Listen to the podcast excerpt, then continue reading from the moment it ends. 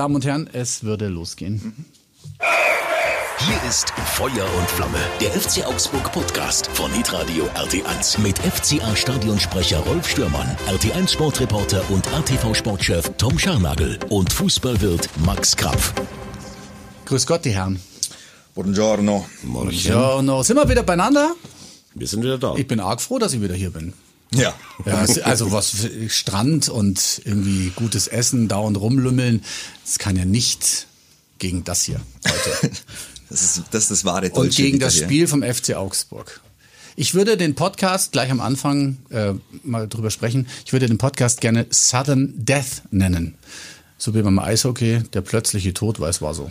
Ich würde ihn Southern Comfort nennen. Weil Ja, auch gut. Ja, ja. Sollen wir jetzt. Sudden Comfort. Sudden Death ist okay? Ja, sehr gerne. Es war, äh, ja, war schon scheiße. Ganz ehrlich. Man darf Scheiße im Radio nicht sagen und im Podcast, aber ich sag's trotzdem. Also ich glaube, alle waren richtig scheiße drauf zum Schluss, oder? Ja? Wie, fa- wie fandet ihr äh, Mainz eigentlich so als Mannschaft? Ich fand die gar nicht so schlecht. Ja, unglaublich. Wahnsinnig Druck gemacht zum Unglaubliche Schluss, ne? Ballsicherheit bei den Staffetten und Kombinationen. Die haben uns sehr gut genommen von Anfang an, ne, mit sehr hoch auf unsere defensiven Reihen draufgegangen Mhm. und haben uns da große Probleme bereitet am Anfang. Ja, deswegen war es eigentlich für mich schon sehr schön, dass wir ein Unentschieden erreichen, weil das Spiel, das Spiel, es war nicht so schön, zumindest in der ersten Halbzeit, ne? Nee. also das war, das war schon sehr viel Mittelfeldgeplänkel, also kaum Torschancen. Die beiden Torschancen, die glaube ich äh, waren dann die beiden Tore, oder? Ga- Oder gab es noch mehr? Recht Also- viel mehr gab's nicht. Nö, ne? Also recht viel mehr gab's nicht. Mainz hatte natürlich den Elfmeter. Ähm, Ja, okay, klar. Und zusätzlich noch den einen sehr guten Abschluss, den, den Gikiewicz hält. Das stimmt, ja. Ansonsten war es dann äh, war's offensiv von beiden Mannschaften relativ mau. Und wie es Max ja gerade gesagt hat, äh, Mainz ist eine super eingespielte Mannschaft. Du merkst einfach, dass diese Mannschaft Struktur hat. Mhm. Ähm, du merkst, dass äh, auch jede Position, die dann bei Mainz eingewechselt wird, auch sofort funktioniert. Also da braucht keiner irgendwie mal zwei, fünf, zehn Minuten, um sich äh, auf dem Platz zu orientieren, sondern das, das, äh, da greift eins ins andere. Und dann haben die Mainzer einen Spieler, der äh, dem FC Augsburg auch gut getan hätte. Schade, dass wir ihn nicht mehr bekommen haben. Das ist Dominik Kor. Und Dominik Kor ist einfach in diesem Mittelfeld so ein Chef und ist bei Mainz wirklich einfach die zentrale Figur. So ein fast schon zurückgezogener Wandspieler, der, wenn er einen Ball bekommt, eigentlich nur mit einem Kontakt auf links oder rechts verteilt oder sofort eine Spielsituation eröffnet, so dass ähm, er mit Ball die Situation ganz, also wirklich äh, einfach sehr fix erkennt und äh, weiß, wo der Ball dann hin muss, um die nächste Möglichkeit oder den nächsten Raumgewinn zu erzielen. Das ist nicht spektakulär, das sieht auch nicht wahnsinnig spektakulär auf, es ist halt unfassbar effizient. Und, ähm, und er ist gegen den Ball einfach mit seinem Stellungsstil, Spiel mit seiner Routine von jetzt, glaube ich, auch schon bald 150, 170 Bundesligaspielen, ähm, einfach ein, ein Fixpunkt in dieser Mannschaft. Und merkst du schon, da ist einfach eine andere Struktur ähm, in dieser Mainzer Mannschaft. Die haben es ein bisschen früher hinbekommen als der FC Augsburg, ähm, den Umbruch in, im Team so hinzubekommen, dass da einfach eine, ja, ein System funktioniert und ein personelles äh, Konstrukt auf dem, auf dem Platz steht, das einfach sehr weiß, wie es miteinander agieren kann. Sehe ich auch so. Also Dominik Kor hat sehr kluge, sehr schöne Bälle gespielt, die äh, meistens auch immer gefährlich geworden sind. Ähm, Man muss ja. auch übrigens dazu sagen, dass äh, Eintracht Frankfurt, bei denen war er ja zuvor, Ja. Ja, ja. Damals 12 Millionen Euro bezahlt hat, Mhm. Ablöse an Bayer Leverkusen. Ein Spieler, den wir auch bestimmt immer gerne bei uns behalten hätten, aber das war damals einfach finanziell noch nicht darstellbar und Mhm. so sehr ihn lobt, ich sehe ihn auch nicht so gut wie ihr. Er ist Ja, das, es, wir er haben ist ihn das, ja jetzt nicht in den Himmel Nein, gelobt, äh, er, ist, er ist, war tatsächlich bei diesem Spiel der zentrale Spieler für Mainz, auf den Ja. Mhm. alles zugeschnitten war, aber für diese 12 Millionen, die man mal für ihn berappt hat, ist er technisch nicht Mhm. gut genug.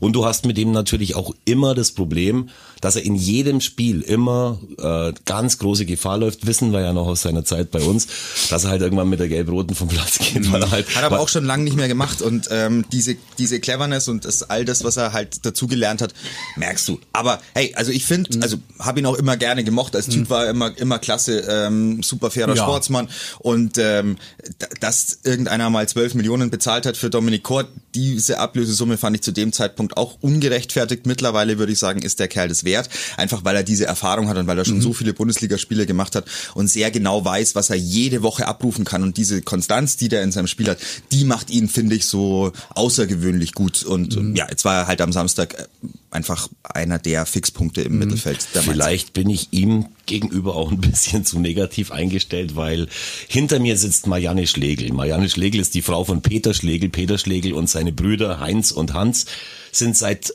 Jahrzehnten eingefleischte FCA-Fans haben selber mal den VIP-Fanclub äh, gegründet. Äh, damals, als es noch nicht mal einen VIP-Bereich gab beim FCA.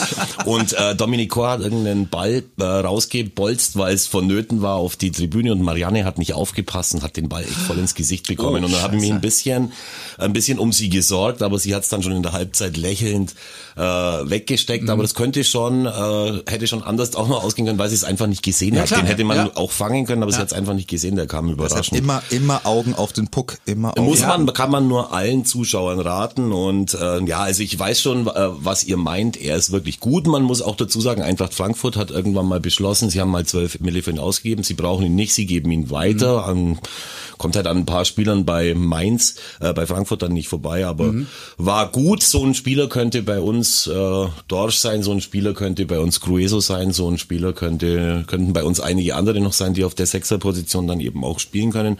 Aber er hat uns schon gefehlt. Aber ich sag dir auch, dass also qualitativ sehe ich ihn jetzt nicht über all den äh, Spielern, die du genannt hast. Also nicht, ja. dass wir uns jetzt falsch verstehen, dass wir Aha. da irgendwie eine, einen Qualitätsunterschied hätten im Augsburger Kader, den jetzt bei dem Dominik Kor herausstechen würde. Mhm. Das meine ich damit nicht. Es ist die Frage, wie, wie legst du dein Spiel mit einer gewissen Erfahrung an Bundesligaspielen an und da ist er halt ja, mittlerweile klar. einfach so gewachsen, dass er ähm, da einfach eine gute Rolle spielt und einfach Woche für Woche abliefert und diese Konstanz ist halt so beeindruckend. Ja. Dann hatten die Mainzer haben ja dann auch noch von Frankfurt einen weiteren Spieler geholt, nämlich Danny da Costa. Der, der war ja, nicht da, also er war oben er im war bei, Er ja. war bei uns am Schokoladenbrunnen äh, gestanden, nebendran im VIP-Bereich mhm. oder vielleicht war es auch das, der, der, Käsebrunnen, ich weiß nicht mehr genau, aber das ist ja auch noch ein Spieler, der die Qualität dann Stimmt. eben noch verbessern kann, würde wohl dann aus der auf der Position spielen, die Wittmer gespielt hat, der neue Mainzer Kapitän. Aber letztendlich ist es natürlich schon so, dass du gesehen hast, die sind gut. Du hast aber auch letzte Woche gesehen gegen Union Berlin, dass sie sich auch schwer tun, ja. Tore zu schießen.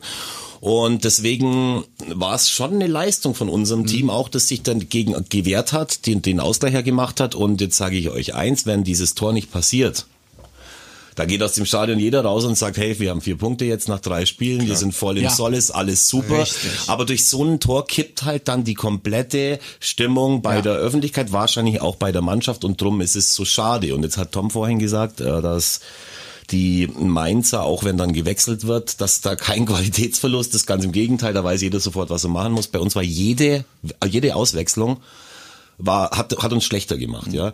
Und wenn man jetzt bei diesem äh, schlimmen 2 zu 1, das dann da in der 93. Minute passiert, wenn man da Pepi vielleicht die Schuld geben will, weil er den Kopfball verliert, ich habe mir das hundertmal angeschaut, also wie äh, Caligiuri da lamentiert, obwohl die ja drei Minuten vorher schon mal eine kurze Ecke gemacht haben, wo Giki die alle rausschickt, ja.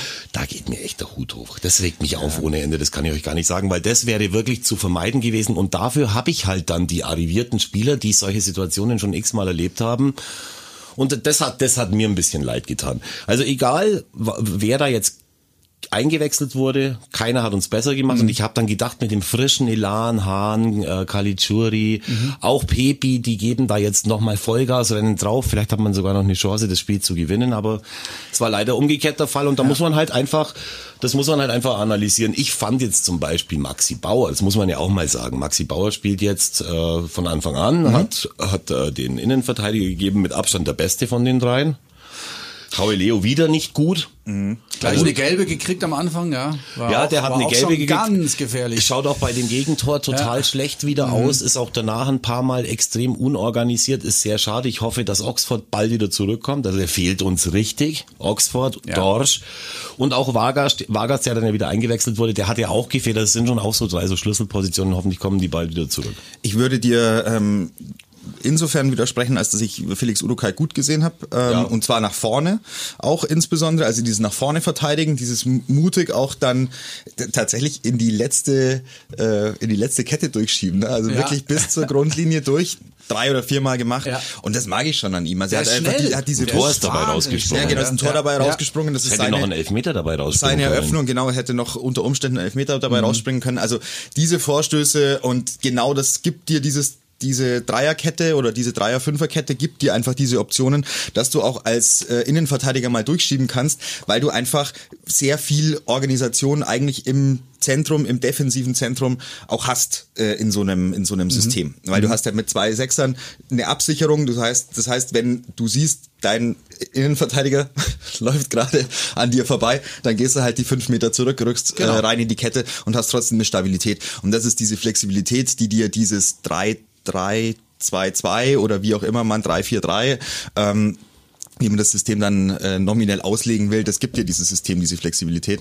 Und ähm, das hat der FC Augsburg in Ansätzen wieder gut gemacht. Also ich, ich kann in diesem Spiel jetzt nicht alles äh, irgendwie negativ Schön. sehen Ja, und, und, und schlecht reden, weil da waren schon ein auch. paar Dinge gut dabei. Ja. Nur und das das ist so die für mich ist es äh, war sehr augenfällig und ich habe äh, das Spiel ähm, aus dem aus dem O-Block äh, betrachtet. Ja. Das heißt, du hast, du hast so eine so eine Längssicht ähm, Ja. aufs äh, aufs Spiel und ähm, da geht's mir jetzt drum, wie baut der FC Augsburg das Spiel auf? Mhm. Also wie kommt man im eigenen Stadion mit Dominanz und mit Durchschlagskraft äh, dann an den gegnerischen 16er. Und da fehlt es dem FC Augsburg an Passschärfe, das ist das eine. Also es ist einfach dieses von hinten raus mit, mit Schärfe den eigenen Mitspielern die Bälle in den Fuß spielen, so dass sie entweder sofort verarbeitet werden können oder dass sie mit einem Kontakt weitergehen und dann fehlt dem FC Augsburg gleichzeitig noch der Mut oder vielleicht auch an, an bestimmten Punkten die Qualität ähm, auf den Außenpositionen Spielsituationen aufzulösen, nochmal sich einzudrehen, ähm, mal ein 1 zu 1, 1 gegen 1 zu gewinnen, mal auf der Seite durchzubrechen. Das hat gegen Mainz äh, leider sehr, sehr selten wirklich gut funktioniert. Paar Mal war es der Fall, dann wurde es auch einigermaßen gefährlich. Nur auch da, wenn der FC Augsburg dann bis zum äh, Strafraum durchkam, war aus meiner Sicht die Boxbesetzung auch nicht optimal. Also da müssen dann schon zwei, drei müssen dann einfach da im Strafraum stehen oder in gefährlichen Positionen, da muss eine Welle rollen. Und diese Wellen sehe ich noch nicht. Die Mannschaft hat die Überzeugung noch nicht aus meiner Sicht kann die auch gar nicht da sein, weil äh, wir wissen, was war in den vergangenen Jahren. Genau so Und ist da es, musst du Tom. halt so ein bisschen Geduld haben. Genau so ist es und da sage ich eben auch dazu, äh, schön, dass du das mit Udo Kai angesprochen hast, denn alle die, die sagen, äh, jetzt sehen wir ja schon wieder kein, kein, kein System und nix, das ist genau das gleiche wie die wie früher. Es kommen ja dann sehr schnell die sehr, sehr kritischen äh, Betrachtungsweisen. Udo Kai hat ja danach gesagt, das ist äh, so geplant, dass er eben das macht. Das macht ihm auch sehr, sehr viel Spaß. Mhm. Ich hoffe, denn ich habe ihn die zweite Halbzeit beobachtet, ich hoffe, dass nichts mit seinem Fuß ist, weil das hat nicht gut ausgeschaut. Richtig. Wirklich durchgeschleppt bis zum Schluss. Mhm. Hoffentlich ist das alles gut. Weil sonst kommen wir langsam in eine, in eine Innenverteidigerproblematik mit rein. Aber ähm, gut, die, der Versuch, Mats Pedersen spielt den, gibt den Rechtsverteidiger, Gumni war verletzt. Ich hätte mir gewünscht nach der ersten Halbzeit, dass er in der zweiten Halbzeit nicht mehr an der Position aufläuft, weil er es nicht gut gemacht hat. Äh, er hat es weiterhin gespielt, dann hat er es gut gemacht, viel besser als, äh, als in der ersten Halbzeit.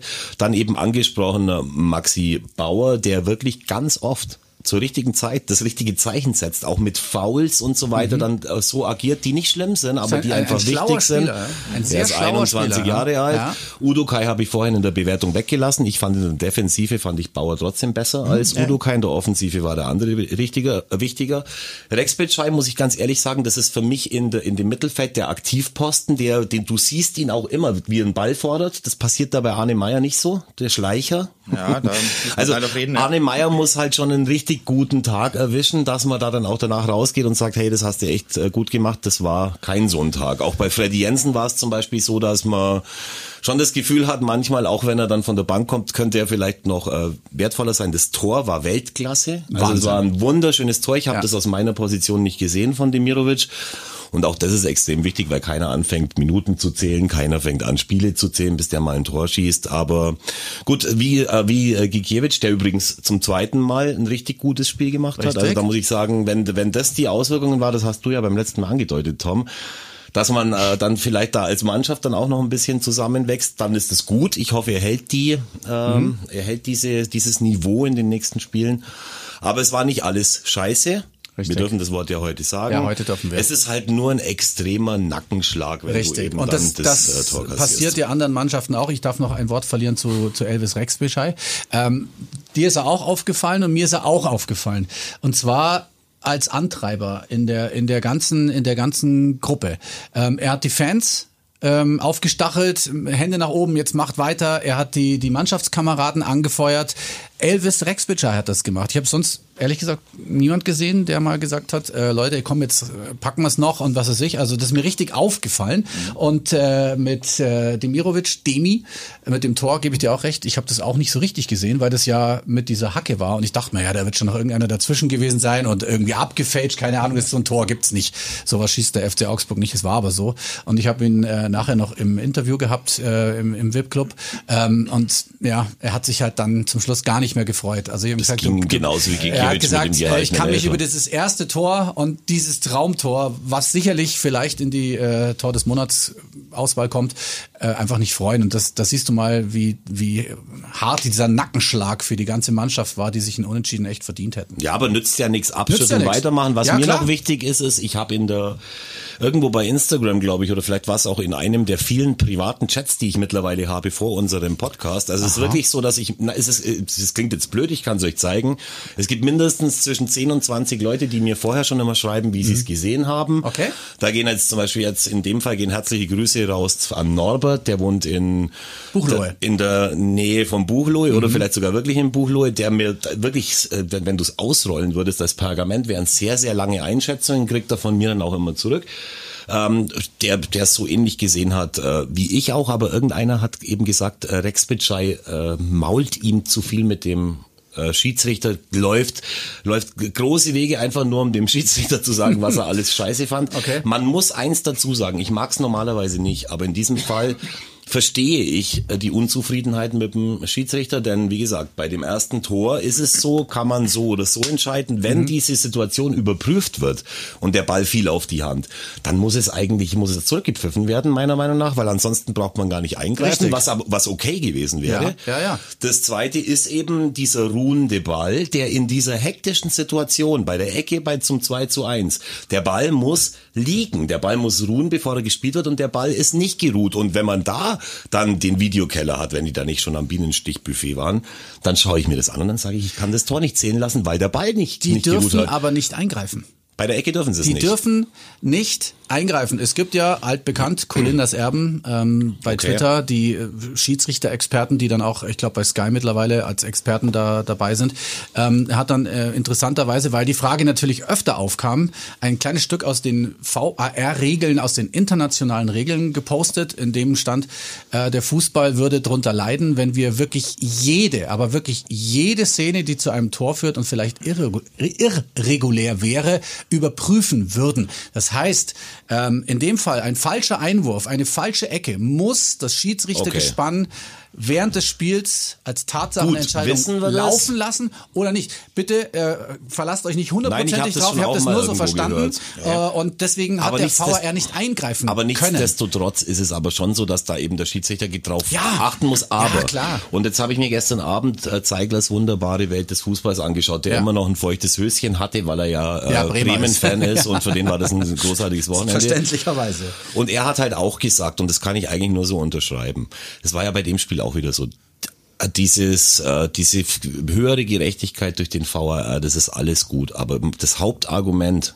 das gegen diesen VAR spricht, muss einfach nur das sein, dass dadurch die Emotionen flöten gehen. Ich merke das ja bei mir. Du kannst bei jedem Tor, Mhm. Musst egal warten, jedes ne? Tor des Felds, Ja. stehst du dran und Ja. Mhm. schaust, macht das so, macht das so, schaut er dahin, schaut er dahin, wird überhaupt wieder angepfiffen. Ja. Es war, es war so schön früher.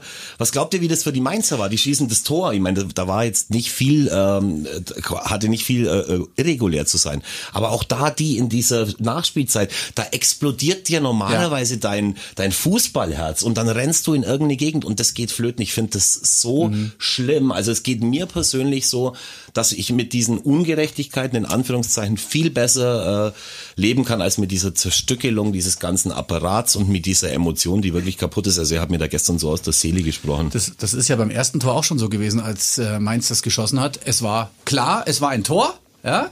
Und äh, dann stehen sie beim Anstoßpunkt und auf einmal geht's los. Ne? Da waren ja schon zwei Minuten vorbei, bis die jubeln, bis sie sich wieder alle hinstellen. Und dann geht's erst los. Ah, Moment, da könnte eventuell Hand im Spiel gewesen sein. Er hat sich ja dann noch angeschaut. Dann war es nicht Hand.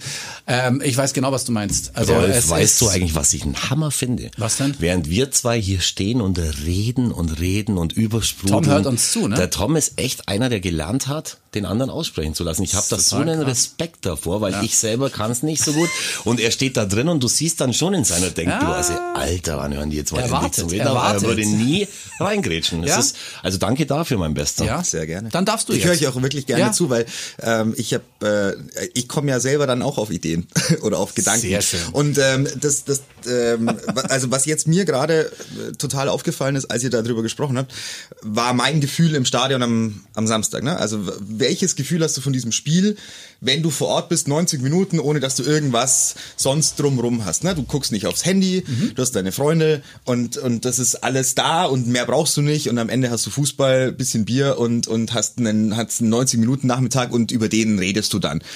Hey, mir fehlt halt nix. Also mir fehlt das nicht mit Gerechtigkeit und sonstigem, sondern ich akzeptiere das, was über 90 Minuten halt so passiert, mit allen menschlichen Fehlern, die da halt auch mit drin Okay. stecken. Und ähm, da mag ich diese Emotion auch lieber als dieses ständige, oh, warte mal, ja, nee, jetzt guckt er ja, nee, warte mal, warte mal. So, äh, was, was, mir macht's halt, es macht halt keinen Spaß im Stadion. Und ich glaube, da ist so ein bisschen das Problem in der Konzeption dieses VARs. Dieser VAR ist ein Fernsehkonstrukt. Das ist ein Konstrukt, das dem Fernsehzuschauer mehr Entertainment bietet, weil der sofort da sitzen kann und sagen kann, oh, da scha schauen wir da noch mal hin. Oh, da gibt's noch eine Super Slow-Mo. Oh, Ja, gucken wir das, Finger ist gucken wir das noch. Abseits, ne, ah, dann schauen ja. wir mal. Mhm. Oh, ah, ob, ob das wirklich, ob er es pfeift, ob er es nicht pfeift. So, da ist dieser Spannungsbogen für denjenigen, der zu Hause sitzt, okay und mit Sicherheit auch nicht ganz blöd, was die Dramaturgie einer inszenierten äh, Sache angeht. Nur Ja. im Stadion ist es Kacke. Im Stadion ist es einfach Mist. Und dann muss man sich ehrlicherweise fragen, muss sich der Fußball fragen, wofür mache ich's? Mache ich's für die Menschen, die das Geld ausgeben, ins Stadion gehen, den Vereinen das Geld bieten? Klar, Quersubventionierung, TV-Einnahmen, weiß ich auch. Aber trotzdem, ist es das Live-Erlebnis? Ist es das, was wir vor Ort haben wollen? Wollen wir diese Emotionen?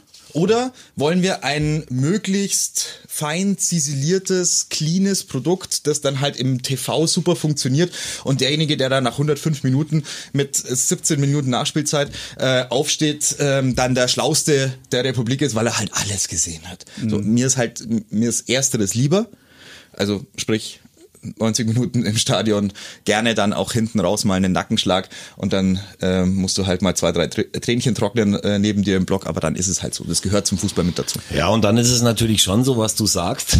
ja, ich, ich habe jetzt mal versucht, irgendwie ein bisschen hochzurechnen. Ähm, wenn der FC Augsburg im Moment, dadurch, dass er nicht so gut war in den letzten Jahren, gibt ja eine fünf Jahres TV-Wertung, wo wir, schätze ich mal, so im Moment so zwischen 45 und 50 Millionen Euro, vielleicht sagen wir mal eher zwischen 40 und 45 Millionen Euro sind. Wie viel verdient man bei so einem Heimspiel? Also lass es mal, ja, keine Ahnung, kann ich schlecht hochrechnen. Wir haben 25.000 Zuschauer, hatten wir knapp Ja. drin. Wenn da jeder 20 Euro zahlt, was kommt dann raus? Das ist ein halbes Millionchen, oder? Dann stehst Ja, du mal abzüglich. 17, dann stehst du mal, ja, mit 20 ist auch relativ konservativ gerechnet. Es gibt Okay. ja auch noch VIP-Plätze. Dann bist du halt bei, äh, bei einer halben Million mal 17, Mhm. dann hast du die Einnahmen, das ist also weniger. Und letztendlich wird dann für die entschieden, die daheim vorm Fernseher hocken, weil halt äh, das, das mehr Geld ist, halte Mhm. Aber, ich für sie, aber Fehler. siehst du genau, siehst, das ist halt die Diskrepanz, die Genau. sich halt Ja, aufgetan klar, hat in diesem in ja. diesem Sport, dass der Sport halt einfach als Entertainment-Produkt dient und eben für die Menschen transportiert werden muss, die halt nicht im Stadion sind, weil man glaubt, dass dadurch die Einnahmen höher sind und ja, sie sind höher. Mhm. Ist auch so. Ja gut, also dann hast du jetzt mit dieser Zuschauerzahl, die ich gerade schon angedeutet habe, habe ich gelesen in unserer Heimatzeitung, die direkt hier nebenan wurde ja geschrieben, der FC Augsburg hat ein signifikantes Problem, es kommen immer weniger Zuschauer ins Stadion, richtig?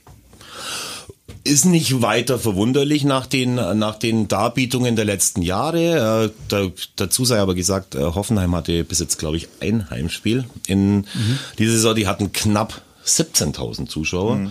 Wir haben immer noch fast 25.000 Zuschauer. Also es ist schon äh, übrigens in der Zeit, wo ganz viele Familien in den großen Ferien Es sind. Sommerferien, ja. Ja, also da würde ich, würde ich auch mal sagen, ähm, natürlich gilt es daran zu arbeiten, das Produkt FC Augsburg wieder weniger zum Produkt zu machen. Und wenn man es als Produkt sieht, dass man es dann ganz einfach ähm, als sexy Produkt der Mhm. Region verkauft.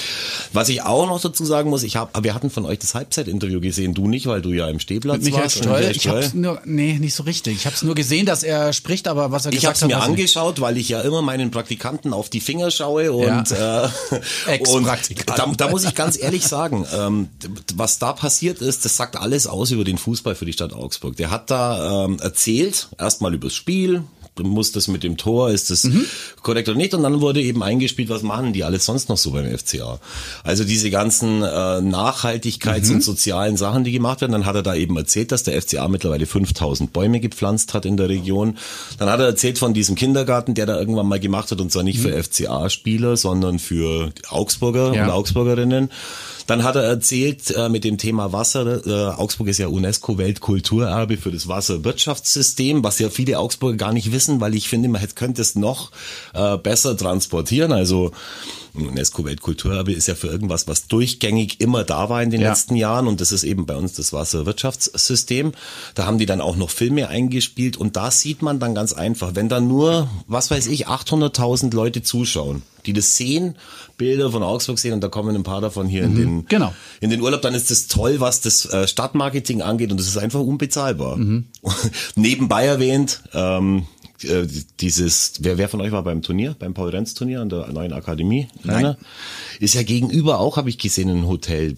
B&B Hotel, Hotel Ja, ja, da gibt's mehrere, ja. Die Hotels sind alle voll gewesen Ja. mit Jugendspielern aus äh, neun verschiedenen Nationen, mit denen deren Eltern und was weiß ich was alles.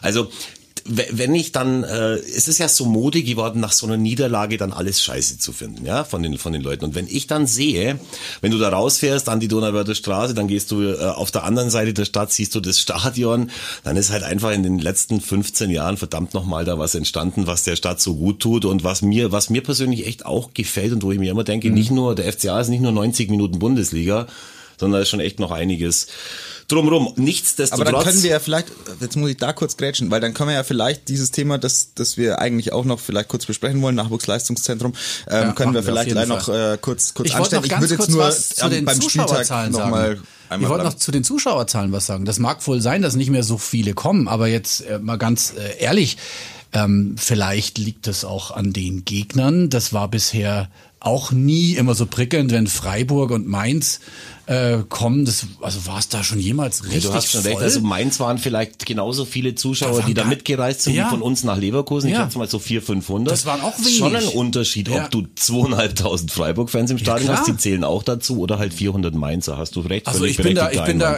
sicherlich aus der finanztechnischen Sicht geht immer mehr, aber ich bin jetzt für die beiden Gegner, die jetzt nie Magneten waren, eigentlich schon, fand ich schon okay. Hast du recht. Oder? Oder, naja, mehr geht immer. Ich ne? glaube, Ja, genau. Ich ja. glaube, dass äh, sich das über die Saison zeigen wird. Ähm, und das Ja. hat ganz viel natürlich mit der sportlichen Performance zu tun und damit zu tun, Natürlich. wie diese Mannschaft jetzt auch ähm, wieder die Fans mitnimmt und wie sehr die Fans auch dieser Mannschaft Einsatz und äh, Freude am Fußball abnehmen.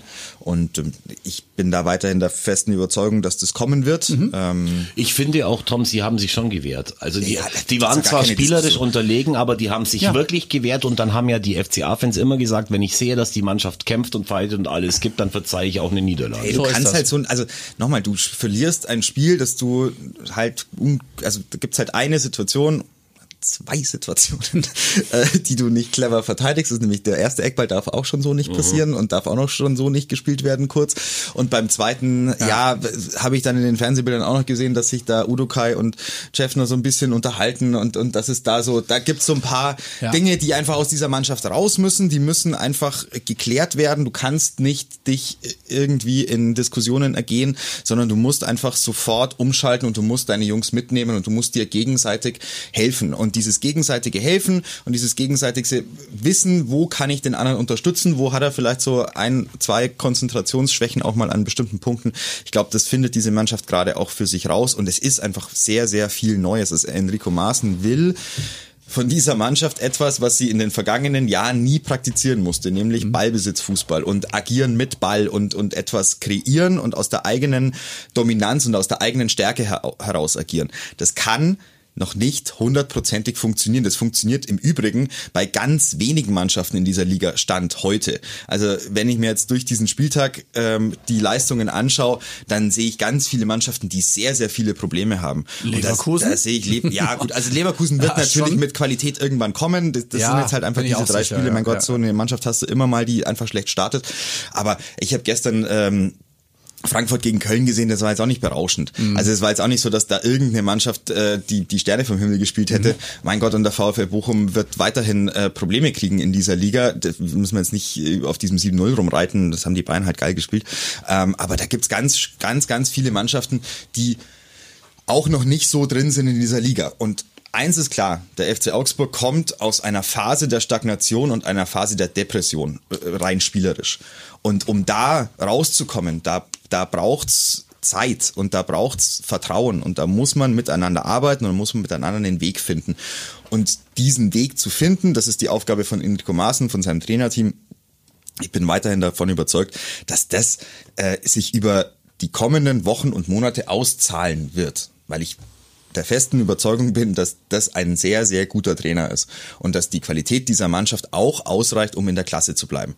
Ob es für weit mehr reicht, mal gucken, das bin ich mir nicht sicher, ähm, aber um die Klasse zu halten und um sich Stück für Stück jetzt wieder in eine Richtung zu entwickeln, bei der es Freude macht, dieser Mannschaft beim Fußballspielen zuzuschauen, davon, davon bin ich weiterhin überzeugt. Und es wäre ja auch Irrsinn nach drei Spieltagen, nochmal drei Spieltage. Ja. Das ist ein Trainer, der, der das dritte Spiel in der Bundesliga coacht, sein drittes Spiel, das macht er alles zum ersten Mal. Alles. Ist zwar jetzt ein bisschen albern, das zu sagen, aber wenn der Rolf holt gerade die Tabelle her auf einem unserer 48 Bildschirme Ja. und da steht drauf, dass wir Zehnter sind, dann soll Ja. mal einer nachschauen. Das ist wirklich am dritten Spiel blöd, aber wir sind halt Zehnter und nicht. Und wir sind nicht jetzt wie, äh, wie der VfB Stuttgart äh, mit null Punkten irgendwie da hinten drin, äh, oder wie viele Punkte Nee, haben Stuttgart die? hat auch zwei schon, ja. Was? Zwei Unentschieden Die haben schon schon. zweimal unentschieden Ja, ja. gespielt. Ja, aber das bringt sie natürlich nicht weiter. Bei Bochum ist es so, die haben jetzt schon ein Torverhältnis von minus neun. Aber ist natürlich auch albern, aber das haben wir eben nicht, denn wir haben ein Spiel gewonnen. Wir haben auch schon Tore geschossen, zwei, drei genauer gesagt in drei Spielen und, und lass einfach ruhig, äh, ruhig bleiben, lass einfach weiter aufbauen. Vielleicht kommt noch was dazu. Vorhin hat uns äh, Christa, der, der Nachrichtensprecher, gesagt, er hat gehört, Damen wäre schon ziemlich weit. Ja. Ähm, auch da hoffe ich, dass dann nicht wieder die Leute schreiben, oh, und wie undankbar Gikiewicz gegenüber, wie undankbar. Es geht einfach nur darum, die Zukunft auf der Torhüterposition beim FC Augsburg voranzutreiben und dass Kubek nicht der Mann ist, der auf äh, Dauer, äh, gerade bei dem, was er kostet, unsere Nummer zwei sein wird oder drei, das, da brauchen wir nicht drüber reden. Wenn du den Lasst- 21 Nationalkeeper holen kannst, also wenn du die Möglichkeit hast, Bitte machen. in dieser Phase, in der du weißt, dass der Vertrag deines Torhüters, der auch schon etwas in die Jahre gekommen ist mit 34, ähm, ausläuft nächstes Jahr und du mutmaßlich jetzt nicht sagst, komm, da kriegst du noch einen Vierjahresvertrag, Ja. sondern ähm, halt einfach dich umschauen musst, was dann so geht auf dem Markt und du hast die Möglichkeit, einen U21 Nationalkeeper zu holen. Also entschuldige bitte. Ja, Aber und- wenn du das nicht machst oder und- wenn du das nicht versuchst, ey, dann, dann machst du deinen Job nicht richtig. Und wer sich dann darüber aufregt, weil es ist ja wirklich so, Tom, da wird ja dann in der Presse wird geschrieben, ja, und dann ist unzufrieden mit Gikiewicz und der muss weg und der muss weg. Natürlich hat der nicht gut gespielt. Ich habe aber niemanden von der Vereinsführung jemals sagen hören, wir sind unzufrieden mit Gikiewicz, der muss weg. Und es wird halt dann reininterpretiert. Und wenn dann irgendeiner meint, man müsste jetzt aus Dankbarkeit zu irgendeinem Spieler, wäre es respektlos, einen U21-Nationalspieler zu holen, er soll sich einfach irgendwas, soll sich ein neues Hobby suchen, ernsthaft. Es ist halt ein Leistungssport und, und in diesem Leistungssport geht es natürlich schon oft auch darum, wer zu welchem Zeitpunkt dir die Leistung bieten kann, die du halt brauchst, um in einem Wettbewerb bestehen zu können. Und da ist es halt natürlich maximal legitim von den Verantwortlichen, die diese äh, Rahmenbedingungen zur Verfügung stellen müssen, zu gucken, was, was kannst du denn dem Konstrukt geben? Und sollten sie es nicht machen, wäre es ja viel, viel dramatischer. Dann ne? wäre es fahrlässig. Und ähm, deswegen, also das ist natürlich immer, wir müssen nicht drüber sprechen, beim FC Augsburg hat sich einfach in den vergangenen Jahren ein Gefühl bei den Fans eingestellt, dass man nicht sehr dankbar mit verdienten Spielern umgeht und das ist, das, so, das hat sich eingestellt und da Auch wird der, FC Recht. Augsburg, genau, wird der FC Augsburg dran arbeiten müssen und da, da ähm, gilt es definitiv anders zu agieren in Zukunft. Nur, es bleibt ein knallhartes Leistungsgeschäft. Und in diesem knallharten Leistungsgeschäft ähm, wird erstmal jeder auf jeder Position versuchen, das Bestmögliche für seine Verantwortlichkeit rauszuholen. Und das ist in gewisser Weise auch wichtig und richtig. Nur brauchst du dann immer noch ein Team, das zusammenhält und wo man sich gegenseitig respektiert, in die Augen schauen kann und sagen kann, so machen wir es jetzt. Davon sind wir überzeugt. Und wer den Weg mitgehen will, geht ihn mit. Und wer nicht mitgehen mag, der muss sich möglicherweise dann anders orientieren. Und da muss ich auch sagen, das gilt nicht nur irgendwie für die Verantwortlichen des Clubs, für die Spieler des Clubs, es gilt auch für die Fans, denn lasst euch gesagt sein, wenn man ein bisschen hinter die Kulissen schaut und man sucht sich hier so seine Idole im Spielerkader, dann wäre man äh, manchenteils ziemlich überrascht darüber, was dieses Idol und dieser Spieler sagt, wenn die Kameras nicht an sind oder die Mikrofone nicht an sind. Und da möchte ich nur jedem zurufen, das ist das, was Walter Seinsch zu mir früher mal gesagt hat, hey, nicht der Trainer oder der Manager ist der FCA, sondern ihr seid der FCA. Und er hat tatsächlich recht. Also ich bin seit 2000 oder seit 1999 der FCA, weil ich da nämlich erst hingerannt bin, mich dann richtig engagiert habe für diesen Club, auch hauptberuflich. Und äh, das tue ich im Moment nicht mehr und bin aber trotzdem der FCA, weil ich hingehe und weil ich, ich versuche natürlich dann auch irgendwie äh, meinen Teil dazu beizutragen, dass die FCA-Geschichte äh, vorangeht. Das Ja. geht dir genauso, Rolf. Ja, natürlich. Als Stadionsprecher, das geht dir genauso, Tom, nicht nur in deinem Job äh, bei, bei TV Augsburg oder bei ATV, sondern einfach auch als Fan, der zusammen mit den Jubelpassern, was weiß ich, welche Choreos aufgestellt hat und versucht hat, positiv zu sein. Und das ist halt einfach das Ding. Und, äh, und, und darum geht's für, für, für den FCA. Ganz genau. Meiner Meinung nach. Und für die, vor allem für die FCA-Fans, die wirklich FCA-Fans sind.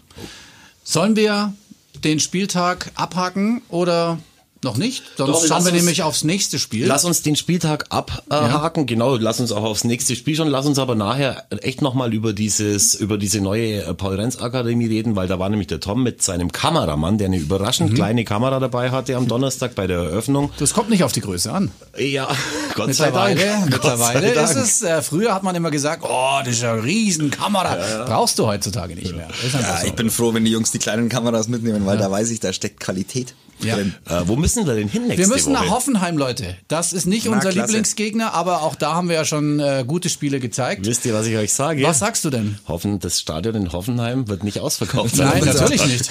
Natürlich nicht. Steile, steile These an so einem Montagmorgen. Aus, ausnahmsweise ist nicht ausverkauft. Nee, ähm, wie immer, äh, ich sage, eine Wunderkiste, es kann alles passieren, oder? Komm, ganz Auch, ehrlich. Also ja. wir haben schon Ja, Scheißspiele gesehen heute, dürfen wir ja Scheiße sagen. Wir haben aber auch schon gute Spiele gesehen vom FCA, wenn es auch eine Minderheit war, aber ähm, trotzdem. Ich würde sagen, es geht auf je, es geht mehr rauf und runter, als es gegen Ja, Mainz auf jeden äh, Fall. passieren wird. Äh, Hoffenheim hat da eine ganz andere Spielphilosophie, äh, viel viel offensiver ausgerichtet. Ähm, klar musst du bei Hoffenheim immer gucken, dass du diese Raketen da vorne irgendwie Mhm. im Griff hältst und ähm, für alle, die ähm, einfach in der Lage sind, auch ein Vereinstrikot auszublenden.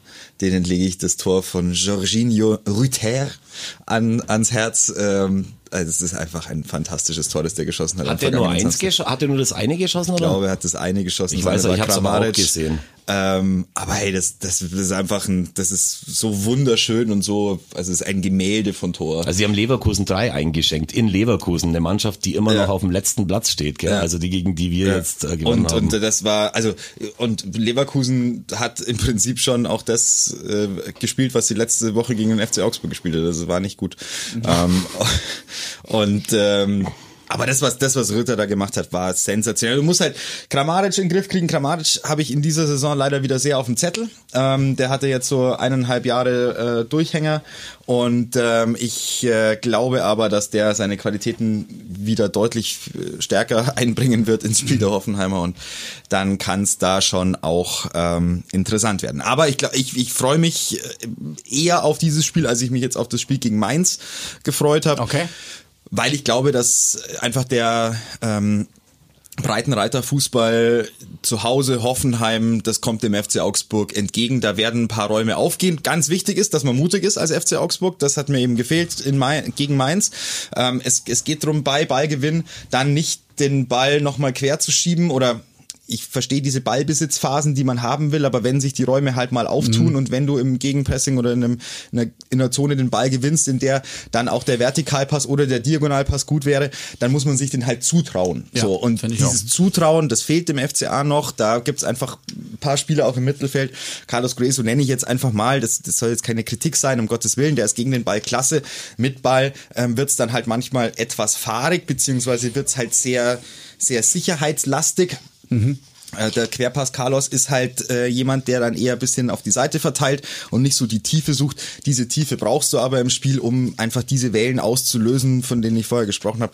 Dass du einfach im Strafraum oder um den Strafraum herum so viele Möglichkeiten hast, wie du es zum Beispiel bei dem Tor gegen Leverkusen hattest, als du mit drei, vier Mann überlagert über die linke Seite, so wie auch bei dem mhm. Tor jetzt äh, von Demirovic wieder, wo du einfach überlagert eine Seite ja sehr gut bespielst und dann mit kurzen, schnellen, direkten Pässen in den Strafraum kommst und zack, fallen ja. Tore. Ja. So, und äh, das, wenn der FC Augsburg da noch mehr dieses Selbstvertrauen hat äh, in diesen Zonen, dann bin ich mir sehr sicher, dass da viele Tore fallen. Und ich kann mir tatsächlich gegen Hoffenheim vorstellen, dass es ein, ein High-Scoring-Game wird. Ich hoffe es. Bevor wir jetzt zum äh, zur Paul Renz Akademie kommen, weil du gerade den Namen so schön ausgesprochen hast von dem Traumtorschützen, wie hieß er noch?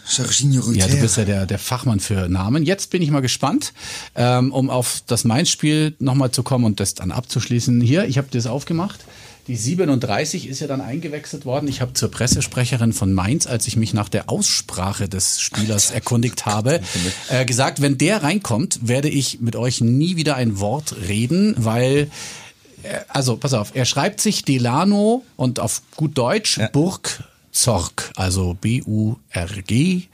Z-O-R-G, Burgzorg. Wie heißt er wohl richtig? Wie wird er wohl ausgesprochen? Bursor. Nein, es ist äh, übrigens ein Niederländer, vielleicht ah? hilft das was. Ah, Burgsorg. Nee, ganz krass. Soll ich es dir sagen? Ja, bitte. Burgzorg. Burgzorg. Du kannst es dir merken fürs nächste Mal, weil das, das Rückspiel kommt ja auch noch. Jetzt, lieber Max dein Lieblingskind und das äh, zu Recht natürlich. Ja, ist nicht mein Lieblingskind. Nein, aber du, nein, es ist ein ist, sehr wichtiges Thema. Ja, ist nicht mein Lieblingskind, aber das soll vielleicht. Äh, der Tom ein bisschen mehr dazu sagen, weil der ja wirklich gearbeitet hat an dem Tag. Ich mhm. wurde ja am Donnerstag zur Eröffnung eingeladen, weil man beim FC Augsburg ja dran gedacht hat, dass Leute, die früher auch mal irgendwie an dem Ding mitgedreht mhm. haben und nicht nur ich übrigens, sondern viele andere auch, wie Jürgen Treffler zum Beispiel, der mal äh, zu meiner Zeit im Vorstand war, wie Rainer Hörgel, der da war, mhm. den äh, die Jüngeren gar nicht mehr kennen wie äh, Karl-Heinz Jackel, der die, die Banden besorgt, nach wie vor mit äh, Sport 5 zusammen beim FCA, wie Winnie Fink, Vereinslegende, wie Heiner ja. Schumann, der Trainer, die Trainerlegende im Jugendbereich. Also das war so eine, äh, ein Treffen der, der Altvater, ne, Altvorderen ist negativ behaftet, der älteren äh, Herren äh, und mir, die mal irgendwann auch was gemacht haben und ganz viele Leute halt jetzt, Sponsoren, die das eben mitbezahlt mhm. haben, die, das ganze Ding.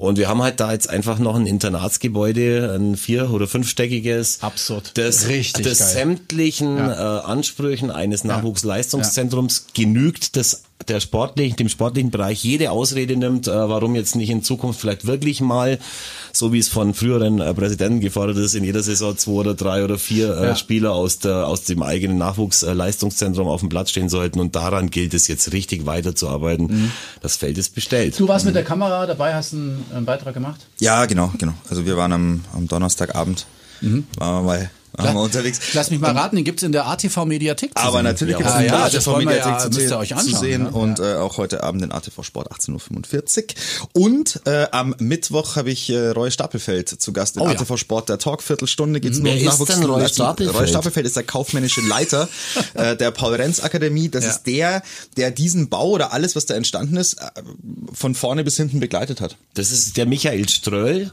der ja. Nachwuchsabteilung. Sehr oder? guter Mann. Ja. Schon ewig und, dabei. Also, ja? Genau, lange ja. schon dabei. Ähm, war bei Karl Zeiss Jena, hat da im genau. Profibereich auch ähm, gearbeitet. Hörst du auch ein bisschen? Hörst du auch ein bisschen, ja, genau.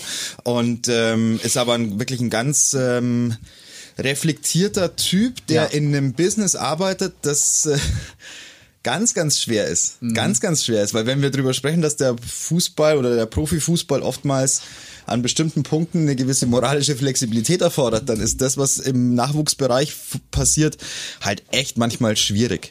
Weil du musst ganz früh an Talente ran, du musst dich aber trotzdem kümmern um diese jungen Menschen, du hast eine Verantwortung, du hast eine andere Verantwortung als für einen Profispieler, du hast mhm. einen Jugendspieler, du hast einen Nachwuchsspieler, du hast, da sind die Eltern mit äh, abzuholen. Ein ganz wichtiges Thema. Ja, wirklich, ja, ist, ist halt, so. ja, ja, also ich meine, äh, das, das, das, was wir früher im, im Jugendfußball erlebt haben und äh, wie es da auf den äh, Dorfplätzen abgegangen ist, ähm, das ist in diesen Bereichen übrigens äh, das, das, was wir erlebt haben, war Kasperltheater, weil du musst die Eltern nicht nur, du musst sie nicht nur abholen, du musst sie auch einbremsen zu einem großen Teil. Du musst sie abholen, einbremsen, ruhig stellen, ja. versorgen, ja. Ja, ihnen Ängste nehmen und ihnen gleichzeitig die Illusion nehmen, dass ihr Sohn es alleine schaffen wird. Mhm. So, also das, das ist äh, wirklich, das ist eine hochgradig verantwortungsvolle Position, die Roy Stapelfeld da hat. Natürlich hat er auch mittlerweile, und das darf man nicht vergessen, ein großes Team. Also ich habe mir auf diese Website, ich habe es mir vor dem Dreh, habe ich mir mal durchgeguckt, wer dann da eigentlich so mhm. alles arbeitet, weil du hast es ja auch nicht immer so auf dem Schirm.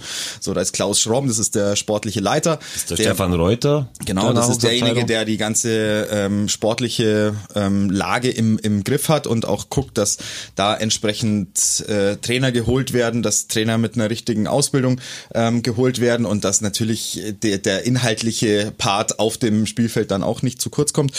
Und ähm, das war schon sehr das war schon sehr beeindruckend, weil Maxi, du weißt ja auch noch, als äh, oder kannst dich vielleicht erinnern, als ich äh, 2006 äh, zum ersten Mal einen Fuß auf äh, die das äh, Gelände an der Donauwörther Straße gesetzt habe. Als die Kameras noch größer als waren. Die Kameras größer, als die Kameras größer waren und ähm, du noch in Amt und Würden warst, damals als äh, Geschäftsstellenleiter und Pressesprecher ähm, mit ähm, Andreas Rettig zusammen äh, 2006. Da habe ich mein, mein Praktikum absolviert äh, bei ATV und äh, durfte da also zum ersten Mal die heiligen Hallen in der Donauwörther Straße von innen sehen. Und sagen wir mal so, so wahnsinnig viel zu sehen gab's da nicht, nee. weil es war erstens war es dunkel. so, ja, es war sehr, feucht. sehr dunkel. Es war relativ und feucht. Eng. Es war relativ eng. Zugig auch, weil nicht ja. jedes Fenster irgendwie und komplett ich möchte. Und ich, und ich bin mir relativ sicher, dass während der Pressekonferenzen noch geraucht wurde. So, das, war, das sind so Von Dinge, halt. das sind so Dinge, die, die wirklich mir in, in Erinnerung geblieben sind und 15 und Jahre später oder ja genau und 16 Jahre später ähm, steht da ein äh, Internatsgebäude und ein, eine, ein Campus, das muss man wirklich mal so sagen, ein, ein, ein Akademie-Campus, der sich aber mal sowas von sehen lassen kann. Den du allerdings auch, und das ist die, auch die hässliche Wahrheit in dieser ganzen Sache, den du halt auch brauchst in diesem Geschäft, um mithalten zu können im Kampf um die besten Talente ähm, dieses Landes, möglicherweise sogar in Europa, weil da wird einfach früh früh gescoutet und es wird früh geguckt, wen kann man denn wohin holen.